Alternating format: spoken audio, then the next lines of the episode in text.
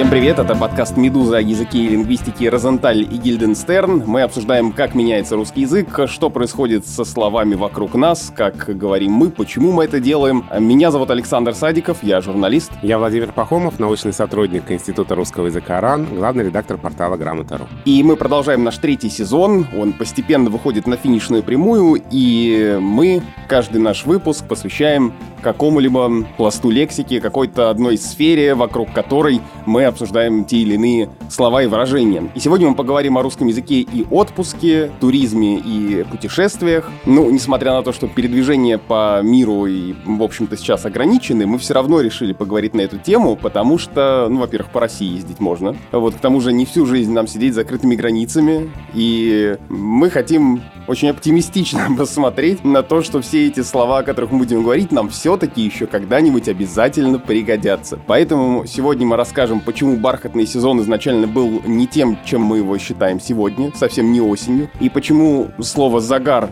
пишется с двумя «а», но слово «загорать» им проверить нельзя. Ну и вернемся к географии. У нас был выпуск о русском языке и географии, но э, в этой теме тоже есть что обсудить. Разберемся, как все-таки правильно произносить Бали или Бали, Гоа или Гуа. А еще название Танзания очень интересная история происхождения. А туда и лететь можно.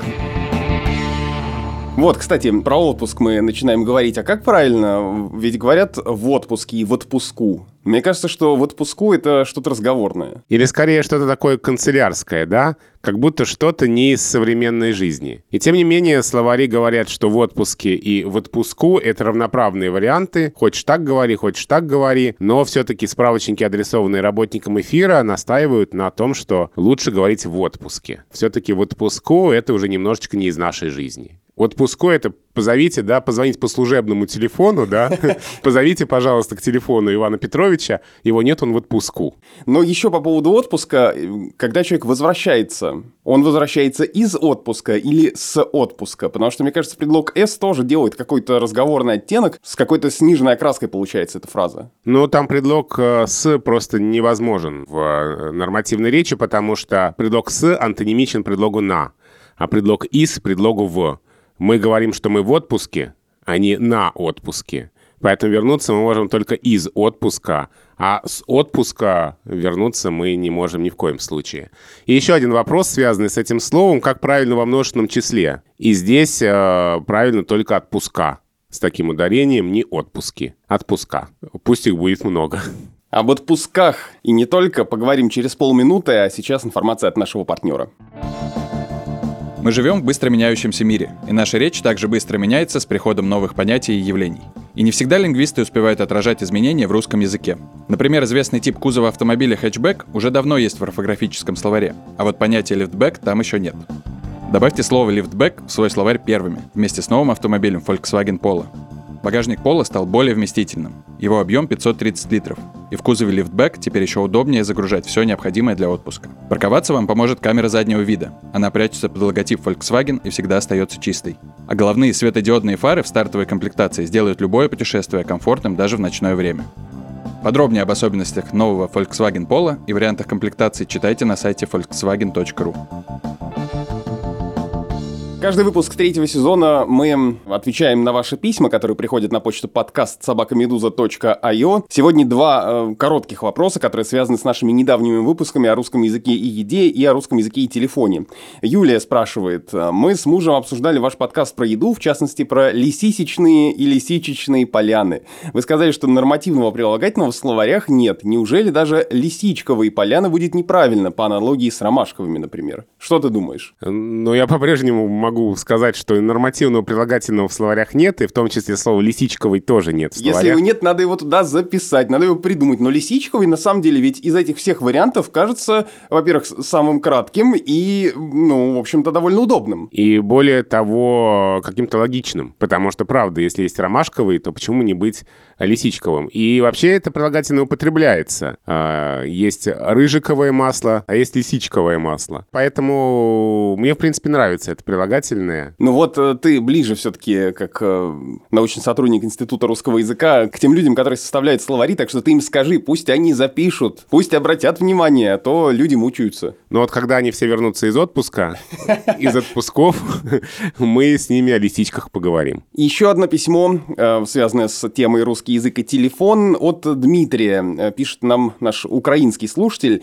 С интересом послушал эпизод о телефонной связи, но один грамматический слон в комнате все-таки остался за кадром. Как насчет фразы «набрать кому-то»? Казалось бы, все понятно. Набрать просто встало на место «позвонить». Но я, впервые услышав эту форму лет пять назад, внутренне возмущался, почему вместо винительного падежа внезапно дательный. Гораздо привычнее казалось «набери меня, а не мне». Вначале я думал, что это какой-то исключительно молодежный ход, но потом услышал, что так говорит даже психотерапевт Борис Новодержкин, который еще у Блюмы Вольфовны Зейгарник учился. Как вы считаете, когда эта новация вошла в употребление и насколько популярной успела стать? Не режет ли она вам ухо? Как оцениваете ее перспективы?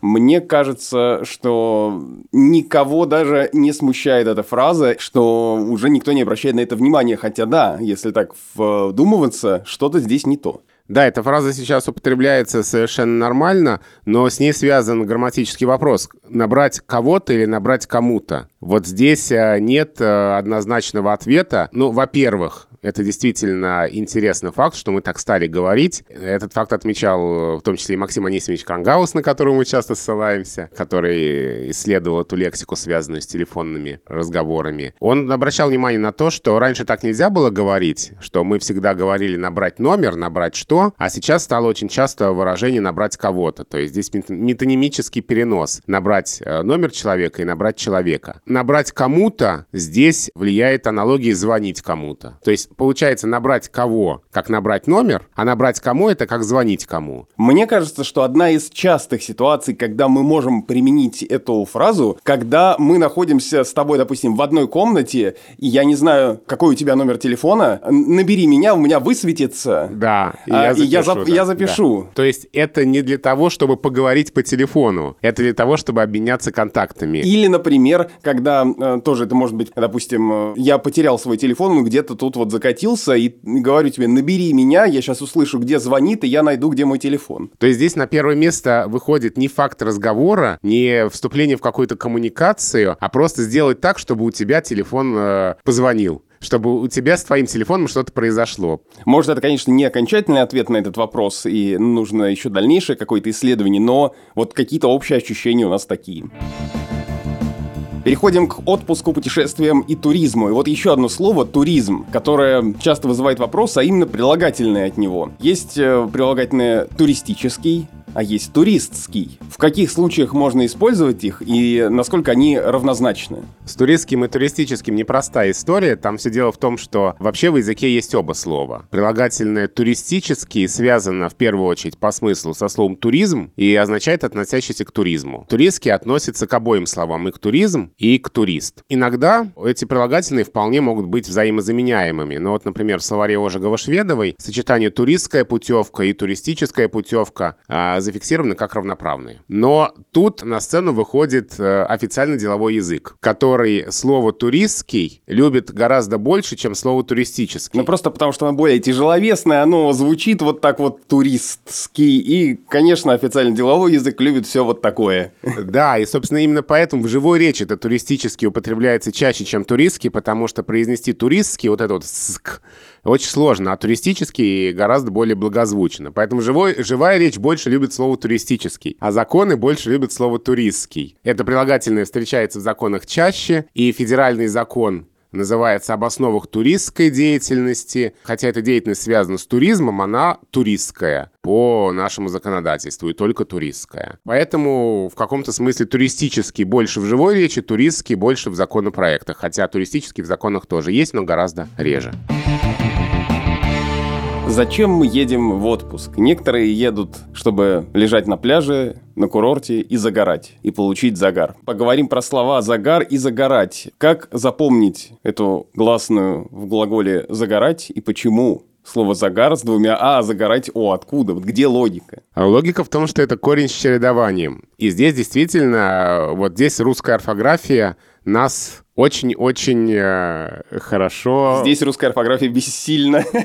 Я здесь пытался подобрать приличный глагол, что здесь с нами делает русская орфография, потому что, смотри, вот мы запомнили правила игры, да, что у нас безударные гласные проверяются ударными. Какую-нибудь безударную гласную в слове «водичка» проверяем словом «вода», и все хорошо. Там О и там О. Мы там безударную гласную в слове «лесной», проверяем ударный в слове «лес» и радуемся, и пишем и там, и там «е». И вдруг неожиданно, внезапно правила игры меняются. И мы не можем написать «загорать» через «а», проверив словом «загар», потому что это корень с чередованием, для которого свое отдельное правило, что в этом корне именно в нем пишется без ударения буква «о», хотя под ударением «а». Мы пишем «загар» через «а», но «загорать» через «о». Это надо просто запомнить. Ну как, нагар, угар и, соответственно, угореть, выгорать. Да, да, именно так. Там есть исключения, но я даже не, не могу советовать их запомнить. Потому что это такие исключения, которые в живой речи подавляющему большинству говорящих по-русски не встретятся никогда. Ну, например. Но я тебе сейчас их назову, и ты скажешь, сколько раз ты встречал их в живой речи.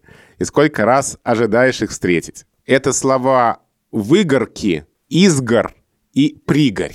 И они все пишутся через А. И они все или... пишутся через А. Если э, в твоем мозгу есть свободная клеточка для запоминания... Подожди, а там именно те ударения, с которыми ты прочитал? Да, да. То есть там без ударения пишется А. В отступлении от правила для этого корня, что без ударения пишется О. если у тебя есть свободная клеточка, э, в которой хранятся ненужные исключения, вот ты их можешь туда эти три слова поместить. Но общее правило для этого корня, что здесь на месте безударного гласного пишется О. Гореть, угореть, выгорать, загорелый, горючий, погорелец и так далее. Везде О. И, конечно, можно спросить, а почему именно этот корень? А отступает от общего правила, но отступает от общего правила не только этот корень. И мы помним корни с чередованием, который мы учили в школе, и гар-гор, и зар-зор, и кас-кос, и клан-клон. Их на самом деле достаточно много. Корни, для которых не действует общее правило, и где безударную гласную мы не можем проверить ударной. Мы должны запоминать, что для этих корней особые нормы и особые правила. Ну вот э, Есения Павлоцкий, лингвист, которая была также у нас в гостях в этом сезоне, в э, заметке на тему слова «загорать» э, пишет, что этот глагол сложно запомнить, поскольку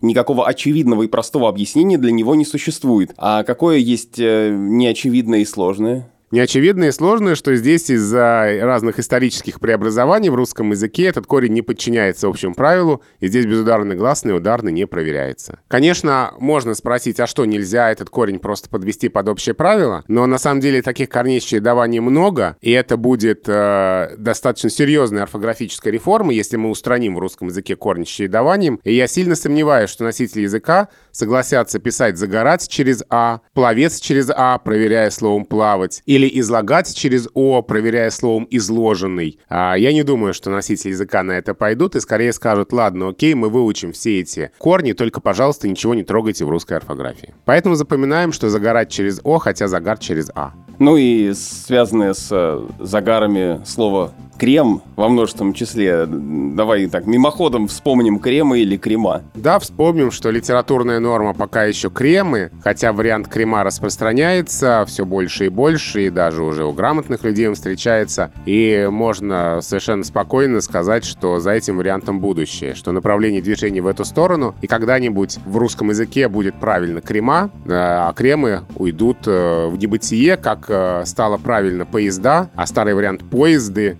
сейчас уже никто и не знает. А сто лет назад требовалось говорить «поезды» и запрещался вариант «поезда». Точно такая же история. Еще про загар. Загорать же можно как? Загорать можно топлес. Вот давай об этом слове тоже поговорим, потому что с ним связана одна большая орфографическая трудность, а именно количество букв «с» на конце этого слова. Ну что, их там три, что ли? Но эту трудность я понимаю, потому что, учитывая э, происхождение этого слова и английский суффикс э, «less», в котором два «с», хочется, естественно, написать и в русской версии тоже два «с». Да, но тем не менее, по-русски это слово пишется с одной буквой «с», в русском языке свои нормы и правила, и написание слов в языке источники вполне может отличаться от того, как мы пишем по-русски.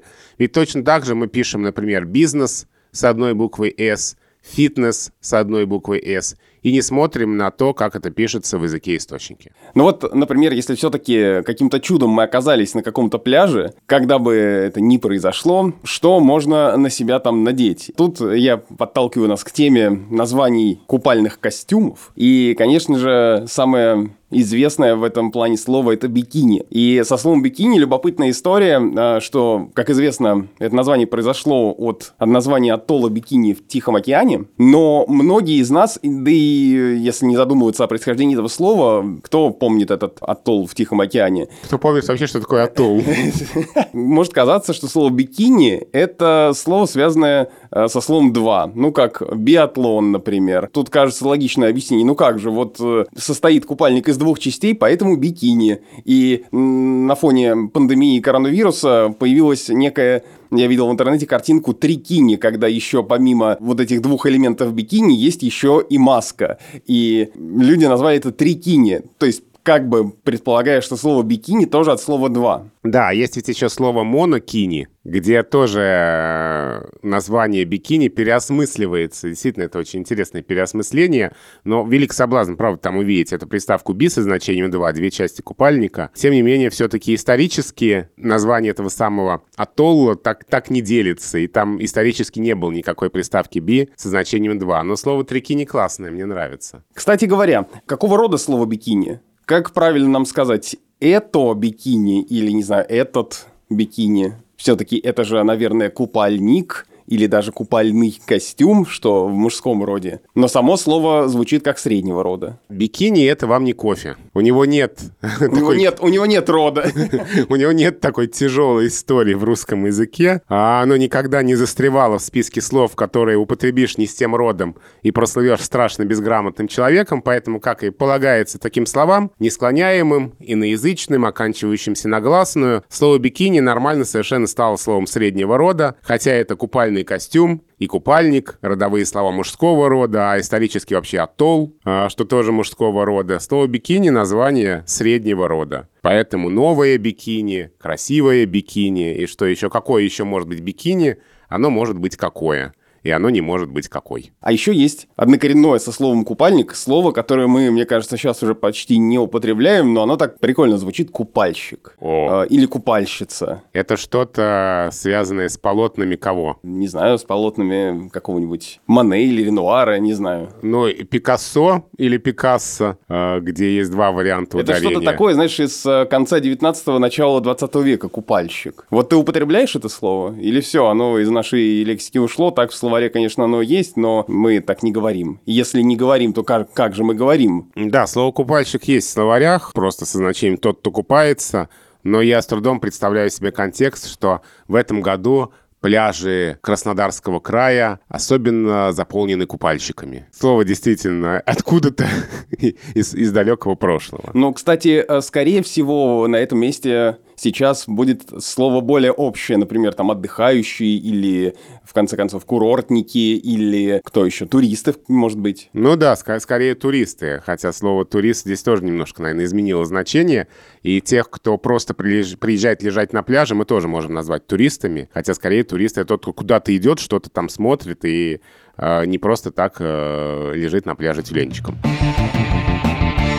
Ну хорошо, когда нам ехать в отпуск? В бархатный сезон, может быть, нам удастся это сделать. И говоря бархатный сезон сегодня, я имею в виду, что вот эм, где-то в конце августа, начале сентября я подумал куда-нибудь смотаться и провести несколько дней на каких-нибудь курортах. Но бархатный сезон в нашем понимании сегодняшнем – это не тот бархатный сезон, который был изначально. Расскажи эту историю. Да, мне она очень нравится, и, по-моему, я включил ее в ту подборку «100 фактов о русском языке». Подборка, напомню, это «100 фактов о русском языке», которая выходила на «Медузе» в сентябре 2019 года, как раз э, накануне старта нашего подкаста. Это мы еще только даже год не прошел, как мы в эфире. Да, вот э, год будет в сентябре. Слушай, надо это отпраздновать как-нибудь особо. Ну ладно, бархатный сезон — это действительно э, сейчас время, когда уже не так жарко. А когда-то, в конце 19 начале 20 века, это выражение употреблялось с другим значением. Время, когда еще не так жарко. Это весеннее время отдыха в апреле-мае, когда уже все цветет на южных курортах, уже светит солнце, уже нет никаких заморозков, но еще нет изнуряющей летней жары. Это выражение употребляет Куприн, в своем рассказе «Винная бочка» он говорит о том, что в Ялте существует не один сезон, а целых три. Ситцевый, шелковый и бархатный. А ситцевый шелковый это что и почему? Как-то ситцевый шелковый не сохранились, а бархатный распространился так, что это абсолютно нормальное и привычное для нас выражение. Ну вот, наверное, можно прочитать весь этот фрагмент, он очень классный. Ситцевый самый продолжительный, самый неинтересный и самый тихий. Самый неинтересный, поэтому не остался он в истории. Делают его обыкновенные приезжие студенты, курсистки, средние руки чиновники и, главным образом, больные. Шелковый сезон более нарядный и богатый. Публику этого сезона составляют купечество выше, чем среднего разбора, провинциальное дворянство, чиновники покрупнее и так далее. Тут уже жизнь разматывается пошире. Но бархатный сезон – это золотые дни для Ялты – да, пожалуй, и для всего Крымского побережья. Он продолжается не более месяца и обыкновенно совпадает с последней неделей Великого Поста, с Пасхой и Фоминой неделей. Одни приезжают для того, чтобы избавиться от печальной необходимости делать визиты, другие в качестве молодоженов, совершающих свадебную поездку, а третьи их большинство, потому что это модно, что в это время собирается в Ялте все знатное и богатое, что можно блеснуть туалетами и красотой, завязать выгодные знакомства. Природы, конечно, никто не замечает. А надо сказать, что именно в это раннее весеннее время Крым, весь в бело-розовой рамке цветущих яблонь, миндаля, груш, персиков и абрикосов, еще не пыльный, не зловонный, освеженный волшебным морским воздухом, поистине прекрасен. Вы прослушали диктант от Владимира Пахомова. Но получается, что Куприн, которого, кстати, звали, как и меня, Александр Иванович, делил эти сезоны по публике, а не по характеру самого сезона. И получается, так из этого отрывка можно судить. Ну, получается, да. Но еще слово «бархатный» у нас ведь ассоциируется с чем-то таким... Ну, с бархатом ассоциируется. Поэтому он так, с другой стороны, и называется-то. То есть с чем-то таким э, мягким. С чем-то мягким, с чем-то а, может быть, даже немножко роскошным, да, с чем-то насыщенным. Бархат — это еще что-то, отличающееся насыщенностью цвета. Вот, может быть, поэтому такие ассоциации. Мы сейчас э, уже, да, мысленно оказались э, на курортах, нас это так унесло, эти пляжи и все, но на самом деле туда надо как-то добраться. Мы очень часто едем или летим в эконом-классе, или эконом-классом, не знаю, как правильно.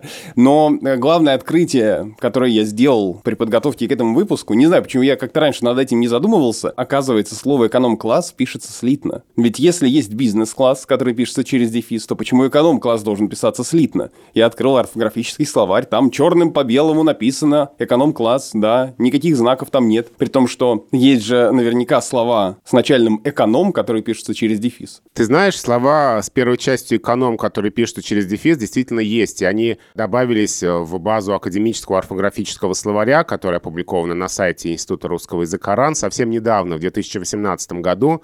Это слова эконом-такси, эконом-тур, эконом-уровень. На самом деле логика в написании, в слитном написании эконом-класс есть. И чем руководствуются лингвисты? Тем, что это сложно сокращенное слово, в котором первая часть может быть расшифрована как экономный или экономический, и сложно сокращенные слова у нас пишутся слитно. Другое дело, что сейчас мы так уже не осознаем это слово. И действительно, с появлением разных других классов, бизнес-класс, премиум-класс, который пишется через дефис, а вот этот вот эконом-класс нам тоже хочется писать через дефис, чтобы выровнять их вот по этому признаку. Проще всего, конечно, только с первым классом, но мы не можем его себе позволить, но с написанием этого нет проблем. Можно сделать такой осторожный прогноз, что слово «эконом-класс» может изменить написание со временем. И может быть э, так случиться, что в словаре появится вариант через дефис по аналогии с эконом-такси и эконом-туром. Но пока только слитное написание. Пока эконом-класс пишется слитно, а бизнес-класс через дефис. То есть ты, как человек, который причастный к созданию орфографического словаря, который еще не вышел, не можешь взять вот так и написать в своем издании эконом-класс через дефис и узаконить эту версию. Рано еще слишком. Слушай, ну это орфографический словарь для начальной школы.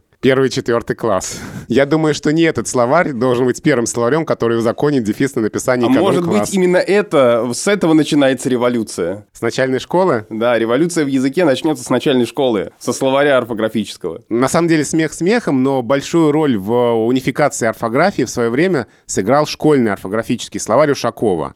Правда, было это в 30-е годы, когда не было академического орфографического словаря, когда разнобой в русской орфографии был колоссальный, когда разные справочники, выходившие в разных городах, одни и те же слова фиксировали в разном написании, и унификация шла как раз через школу. И школьный орфографический словарь, вот этот знаменитый словарь, написанный Дмитрием Николаевичем, он был тогда, пожалуй, главным и авторитетнейшим справочником. Сейчас ситуация другая, сейчас у нас есть академический орфографический словарь, большой, взрослый, солидный, и все-таки надо чтобы через него шли какие-то орфографические новшества, а не через словарь для начальной школы. Так что мы с Ириной Арутюновой эту ответственность на себя не возьмем.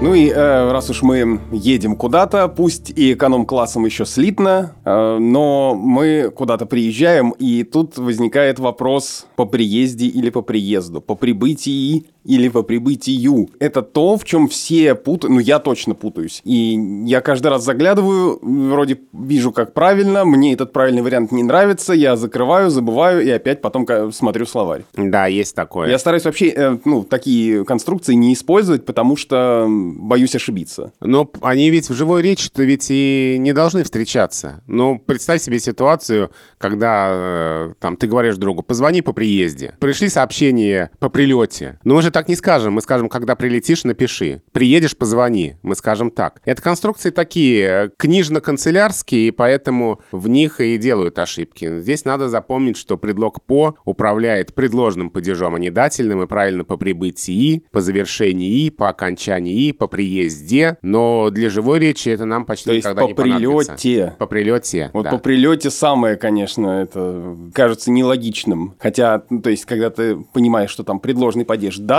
по прилете, но осознать это и прочувствовать не получается. Да, потому что это такая сложная конструкция и не характерная для разговорной речи. А не кажется ли тебе, что слово «отель» постепенно вытесняет слово «гостиница», и мы чаще говорим «отель», чем «гостиница»? Или это ложное какое-то впечатление, и на самом деле все они равноправно употребляются, и нет никакой, никакого движения в сторону слова «отель»? Ну, хорошо бы посмотреть статистику, провести какой-нибудь опрос. А, кстати, пусть нам наши слушатели напишут, отель или гостиница. Какой вариант они чаще употребляют. По моим ощущениям, слово «гостиница» никуда не уходит, и даже с названием каких-нибудь отелей там, высшего класса а, вполне употребляется слово «гостиница». Это не только гостиница «Турист» или гостиница «Заря», но и гостиница «Мариот», по-моему, тоже вполне возможно в речи. Но интересно узнать мнение наших слушателей. Хорошо, внутри отеля и гостиницы есть ресепшн. И мы туда приходим, и мы на ресепшене или на ресепшн говорим, что у нас есть бронь или броня.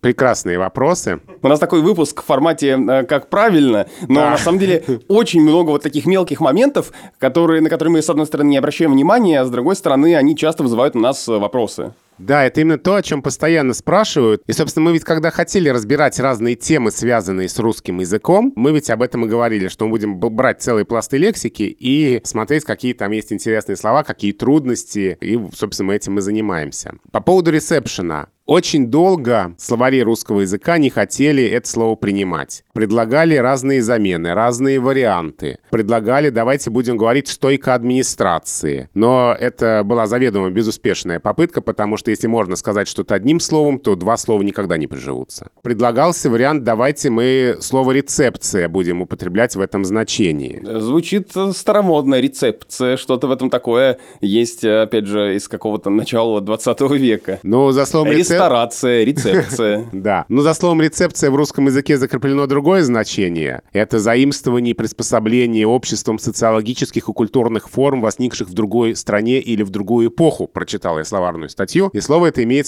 помету «книжное». Так что и рецепция тоже не подошла. И, в общем, э, сопротивление оказалось бесполезным, русский язык в этом значении оставил слово «ресепшн», оно есть в словарях, и мы теперь можем с полным правом его употреблять. И надо запомнить, что вот в таких словах, которые оканчиваются на «шн», пишется буква «е». Это не только reception, это еще и какой-нибудь нон-фикшн. Там тоже пишется буква «е». Это еще и промоушен, это еще и сейшен, это еще и фэшен. Везде пишется между буквой «ш» и буквой «н» пишется «е». Лингвисты это сделали намеренно, потому что написание без буквы «е» означало бы, что звук «ш» в русском языке начинает выполнять слоговую функцию. Но для русского языка эта ситуация ненормальная. А на это обращал внимание, например, Андрей Анатольевич Зализняк, выдающийся наш лингвист. И поэтому, чтобы не заставлять согласные звуки, которые в русском языке не должны выполнять слоговую функцию, эту функцию выполнять, было кодифицировано написание всех таких слов с буквой «е». Поэтому запомним, что reception, promotion, fiction, station, fashion — все они пишутся с буквой «е» между Ш и Н. Так вот, reception, склонять его или не склонять? Вот в этом вопросе определенности пока нет, и слово reception зафиксировано в академическом орфографическом словаре и как склоняемое, и как неизменяемое. Поэтому ты можешь сказать, что ты забрал ключ на ресепшн и на ресепшене. А, и так, и так будет правильно. Здесь еще русский язык выбирает, что с этим ресепшеном нам все-таки делать. А что там с бронями и бронями? Да, броня крепка, и танки наши быстрые. Сейчас я должен покаяться и сказать, что под рукой у меня нет словаря Штудинера, а, но у меня есть его приложение 1500 словоформ, где всего 1500 слов и вариаций. Может быть, там что-то найдется, если вдруг мы захотим найти ответы на вопросы, которые задаем сами себе здесь, в этом подкасте. Поэтому я сейчас посмотрю бронь там, а, а ты скажи, что у тебя есть. У меня есть история о том, как слово «бронь» с большим трудом пробивалось и как преодолевало ту броню, которую перед этим словом поставил русский язык. Потому что нормативные словари русского языка очень долго писали, что в русском языке есть два слова – броня и броня. Броня – это кольчуга или защитная облицовка, и она крепка, и с ней все в порядке. А вот то, что мы называем закреплением прав на что-либо, и, как правило, на билеты, на места, вот это называлось, согласно словарям русского языка, очень долго броня. И до сих пор, э, если мы откроем, например, словарь Зарвы, русское словесное ударение, но этот справочник последний раз обновлялся 20 лет назад, но он остается эталонным справочником для работников эфира, то мы увидим там совершенно строго написанное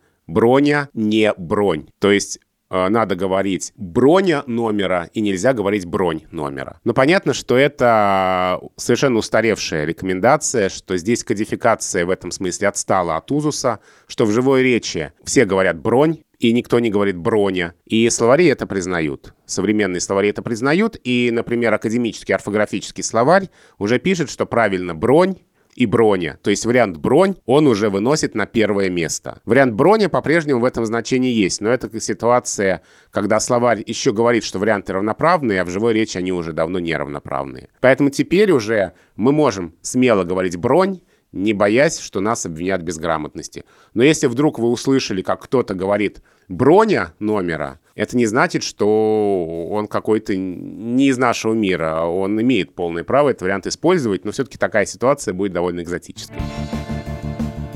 Ну и нам осталось, конечно же, обсудить направления, как это, туристические, да, не туристские, наверное, туристические направления, э, разные географические названия, которые постоянно вызывают трудности и вопросы, и которые мы специально не обсуждали в нашем выпуске о русском языке и географии, потому что поняли, что они идеально подходят к нашему выпуску про путешествия. А именно, ну, пусть мы сейчас не можем туда отправиться прямо сейчас, в эту минуту, но э, я думаю, что наверняка когда-нибудь у нас будет такая возможность,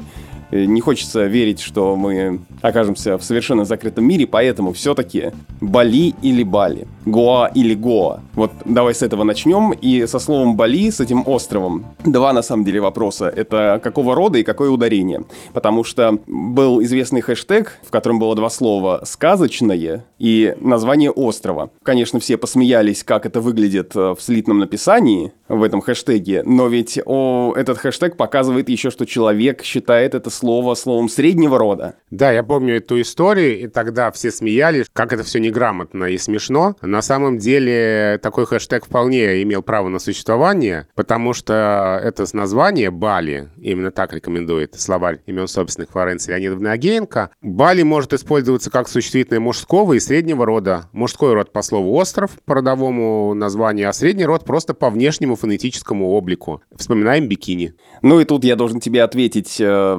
словарем Штудинера, потому что если словарь Агеенко, который ты приводишь в пример, дает нам ударение Бали как единственное верное, то в словаре Штудинера, хотя у меня нет его под рукой, но я недавно смотрел эту статью, точно есть два ударения. И Бали, и Бали. Причем Бали стоит на первом месте, что подтверждает и приложение, которое я только что открыл. Там э, у Штудинера Бали как единственный вариант дается. А это говорит нам о чем? Что, скорее всего, в языке есть конкуренция этих вариантов. И какой правильный, вот единственно верный, мы сейчас уже, наверное, сказать не можем. Тут получается вопрос, какому источнику и какому словарю доверяете вы, чтобы в эфире, если вдруг у вас такая ситуация, сказать по-дикторски верно. Но э, в жизни, наверное, уже никто не должен друг друга поправлять, когда кто-то сказал Бали или Бальера. Я знаю, как правильно. А, да, в жизни понятно, что здесь существует два варианта. А для эфира... Но мне кажется, что эта ситуация, как с тем самым названием Ухань, где началось все то, из-за чего мы сейчас не можем поехать на Бали или на Бали. Тогда ведь тоже были варианты женский род и мужской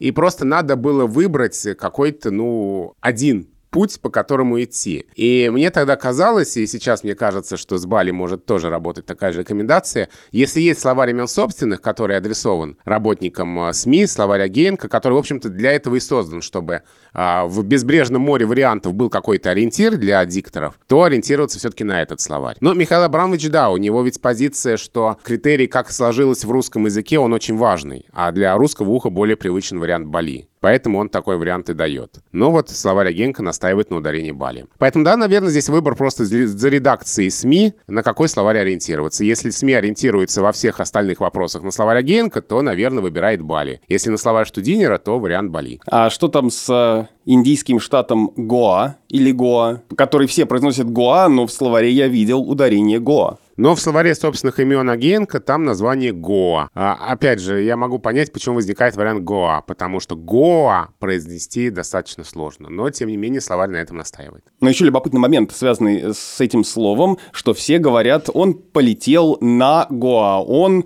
поселился на Гоа. Используют предлог «на», при том, что это не остров, который можно было бы там отправиться, а это штат, часть э, материка. Да, но при этом это еще и побережье. А на Гоа как на побережье. Поэтому здесь э, предлог «на», он может быть оправдан. Поэтому о штате в Гоа, а о побережье можно обосновать употребление «на Гоа». Ну и опять же, мимоходом, что называется, заметка на полях э, Дубай или Дубай почему-то многие считают, что там буква «и», хотя там и краткая. Да, это удобно запомнить вместе с Таиландом. Как раз э, неудобно, потому что везде там разные. Так вот, можно запомнить, что там разное, что Дубай... А как, а как запомнить, где именно что?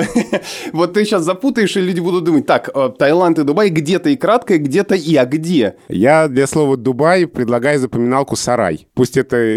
вот это сейчас обидно было. Ну хорошо, горностай. Вот. Например, горностай. Горностай, да. Дубай как горностай. Ну а Таиланд это вам не горностай, не сарай, не Дубай. Там нет буквы и краткая, и, и правильно Таиланд. Я думаю, что это желание увидеть и написать там и краткую связано, во-первых, с тем, как мы произносим это слово, потому что вот звук очень похожий. Таиланд, да, как будто там и краткой. И кроме того, прилагательное тайский да. пишется с и краткой, что сразу наводит нас на мысль, а, ну, наверное, изначальное слово такое же. И тем не менее, да, тем не менее, Таиланд. Но давай о более близких нам странах, куда можно полететь, где можно... Ну, не то, что близких, но более доступных, может быть, так сказать. Да. Потому что у нас же есть Танзания. Да, открытая, свободная, доступная нам Танзания, которая... Ты когда-нибудь был в Танзании? Нет, никогда. Я вообще никогда не был в Африке. Но мне было бы любопытно вообще оказаться на африканском континенте. Я там никогда не был. Я не покидал пределах Евразии в разных своих странствиях, хотя был а, во многих странах, но все это было только у нас тут.